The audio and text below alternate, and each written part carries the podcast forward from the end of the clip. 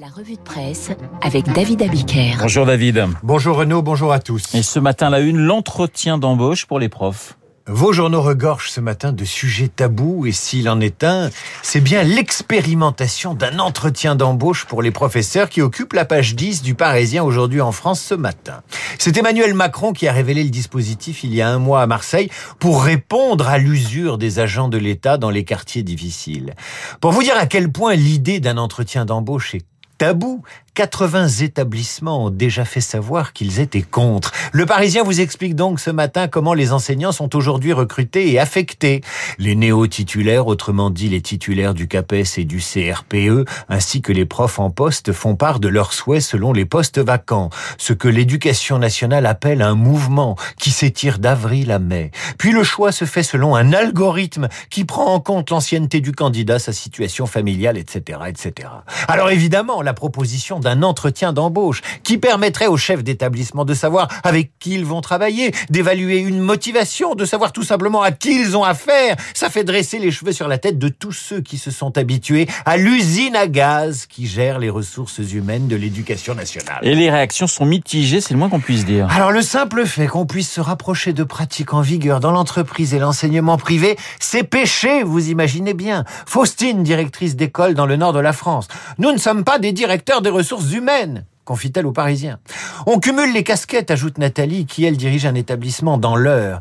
Ils ne sont pas tous contre. Par exemple, Cathy, qui est directrice d'école en Charente, explique aux Parisiens qu'elle a un projet d'école bien particulier et que recruter elle-même les enseignants voudrait dire qu'ils y adhèrent. Et elle ajoute, quand quelqu'un est parachuté contre son gré, c'est un enfer pour tout le monde, les profs et les élèves.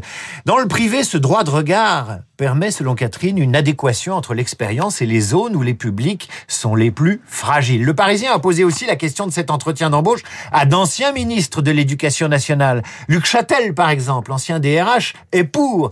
Tout ce qui rapproche les décisions du terrain va dans le sens d'un meilleur management, dit-il. Et il ajoute, même si le mot management est un gros mot. Najat Vallaud-Belkacem, l'autonomie c'est bien, mais cette mesure est plus une provocation qu'une proposition. On sent bien la langue de bois socialiste.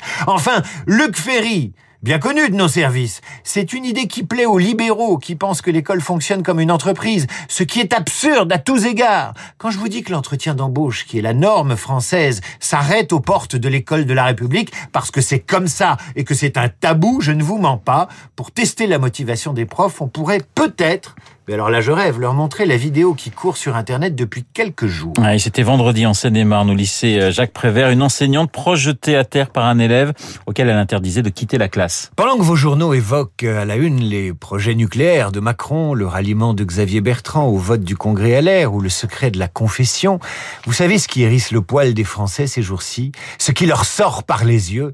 Eh bien, c'est ce gamin qui quitte la classe contre l'interdiction de sa professeure. C'est ce gamin quasi incapable d'aligner trois mots de manière structurée. Voilà, écarte-toi de ma rue. Et le Coran, poussez-vous, madame, devant des camarades zilars, complices, smartphone en main pour filmer la scène et la balancer sur les réseaux sociaux, tandis que le cancre force la porte et en profite pour renverser l'enseignante. Évidemment, la vidéo a fait le tour des chaînes d'infos. Il s'est même trouvé à gauche quelques idiots pour regretter que le visage de l'enseignante n'ait été flouté. La belle affaire. Ce qui est choquant, ce n'est pas la vidéo ni le non-floutage, c'est que chacun devine qu'il ne s'agit pas d'un cas isolé. L'éducation nationale a beau faire des tonnes sur les sanctions disciplinaires à venir, comme si on avait affaire à un cas exceptionnel, chacun devine qu'il existe une horrible routine de la violence exercée par certains élèves sur les profs et que l'école de la République n'est assurément plus le sanctuaire voulu par ses fondateurs.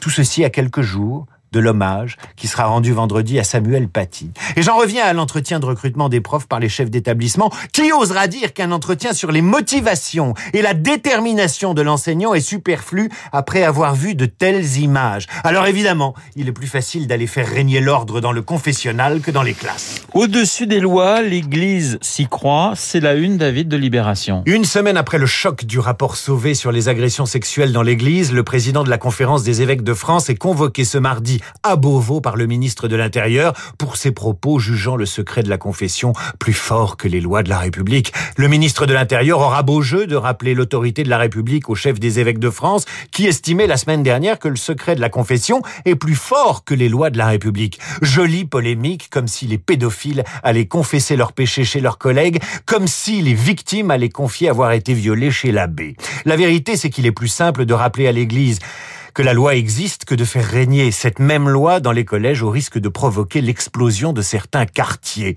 Le secret, non pas celui de la confession, mais le secret de la séparation des Beatles, fait lui la une du Figaro à l'occasion de la sortie de plusieurs livres et rééditions de l'ultime album des Beatles, Let It Be. McCartney a enfin lâché ce secret. C'était dimanche soir, jour anniversaire de la mort de John Lennon à la télévision anglaise. Je ne suis pas responsable de la séparation des Beatles. C'est John. Secret déjà bien éventé, mais dit par un des Fab Four, ça change tout. Le Figaro consacre donc une pleine page à cette séparation. Vous y apprendrez que George Harrison fut le premier à claquer la porte, que Lennon proposa de le faire remplacer par Eric Clapton, meilleur ami d'Harrison, c'est vicieux, et enfin que Ringo Starr pensait que les Beatles pouvaient poursuivre à trois. Tout ça, c'est de la nostalgie. Le vrai secret des Beatles, ce n'est pas celui de leur séparation, c'est celui d'une alchimie qui dura 12 ans et qui tient du miracle musical. We'll see. There will be an answer. Let it be. Let it be. Let it be. Let it be. Let it be. C'est vrai qu'en 12 ans, c'est incroyable le nombre de tubes des Beatles en 12 ans Ah, mais, simplement. mais c'est, ça relève de l'accident. euh, Ouais. C'est un accident en fait, parce que même les Stones n'ont pas aligné Non, autant de tubes. non. Et quand on prend les deux groupes qui sont en dessous, les Kinks et les Who, c'est pareil. Ils ont fait deux, trois tubes qu'on chantonne encore aujourd'hui, mais les Beatles, ça se compte par dizaines. Bah, c'est vous- exceptionnel. Je vois que vous connaissez vos classiques. Ça sera pas tout à fait cette musique qu'on va entendre quand même à partir de, 18h avec vous. hein. Euh, mardi Ah. soir, c'est Wagner. C'est Wagner, oui, c'est Ah, pas tout vendredi, c'est Ravioli, mais Encore mardi que- soir, c'est Encore Wagner. que les Beatles se sont beaucoup, euh, ont beaucoup été influencés par la musique classique. Probablement la musique Mais indienne, surtout- tous les gens. Mais surtout, euh, surtout Bach. Dans un instant, une fan des Beatles, Eugénie Bastier, même si elle n'était pas née au moment de la séparation euh, des Scarabées, ce qui n'aura ni, ni David ni